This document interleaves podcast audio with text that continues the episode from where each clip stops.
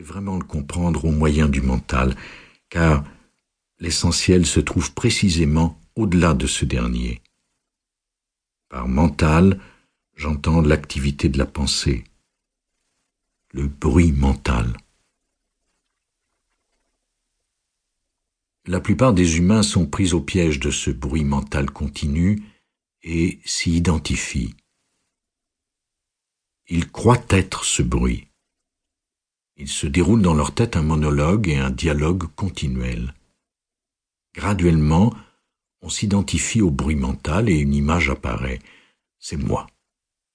Et on est complètement happé par ce courant continu de pensée incessante, et c'est votre sentiment du moi qui s'identifie à cela. Ainsi cela devient mes problèmes, ma souffrance, et moi, que va-t-il m'arriver? C'est l'image mentale d'un sentiment de soi qui n'est jamais vraiment à l'aise, et tente toujours d'arriver quelque part sans jamais tout à fait y parvenir. Bien des fois, il croit y être pour s'apercevoir ensuite qu'il n'y est pas. Il essaie d'arriver à un certain état, à un soulagement, à un état de bonheur ou de béatitude, d'accomplissement, de perfection. Le voleur de banque essaie d'y arriver à sa façon, il vole de l'argent parce qu'il croit que c'est ce qui lui permettra de ressentir une plus grande vitalité, un sentiment de soi, d'identité plus profondément enraciné. Et, bien sûr, c'est une illusion. Mais même l'adepte de la vie spirituelle qui pratique certaines techniques depuis des années essaie d'arriver à l'état de perfection au futur, le sentiment mental de soi est toujours dirigé vers l'avenir car il croit qu'il y a là un salut personnel. À un moment donné, dans l'avenir, je vais réussir.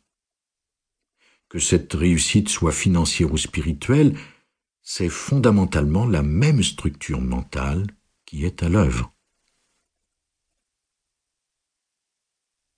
Alors, on est condamné à un état de malaise presque continuel j'ai besoin d'arriver quelque part. Cet instant n'est jamais tout à fait comme il faut, ou très rarement. Le soulagement ne vient que lorsqu'un désir est comblé. Et alors, immédiatement, un autre désir apparaît. Il est intéressant d'observer ce malaise concernant ce qui est, dans l'instant présent. Il fait partie de la vieille conscience. Il est intégré à la structure même du mental humain. Alors, malgré tous les efforts, on ne peut s'en débarrasser sur le plan du mental. Puis, graduellement, tout ce bruit mental devient une fin en soi. Il est tout simplement là pour se renforcer. On tourne en rond. En écoutant cet enregistrement, en étant attentif, nous permettons à une dimension plus profonde de la conscience d'émerger, car elle veut émerger. On ne peut la provoquer, mais on peut la laisser arriver. La plénitude même de votre existence d'être humain sur cette planète, c'est l'épanouissement de la conscience. C'est le fait de sortir de l'être conditionné, du mental conditionné tout le bruit mental est conditionné par le passé. Il s'agit de sortir du sentiment conditionné de soi, mon histoire, ma vie, moi. Le fait d'associer votre sentiment d'identité à votre récit, à votre histoire, tout cela, c'est le mental conditionné. Et il est possible d'en sortir. Et qu'y a-t-il au-delà du petit moi conditionné, de ce petit sentiment de soi dérivé du passé et qui a besoin du futur pour s'accomplir, et qui en même temps se sent menacé par l'avenir, car l'avenir va le tuer.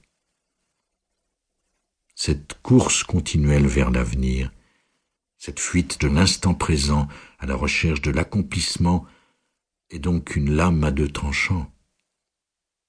Dans un certain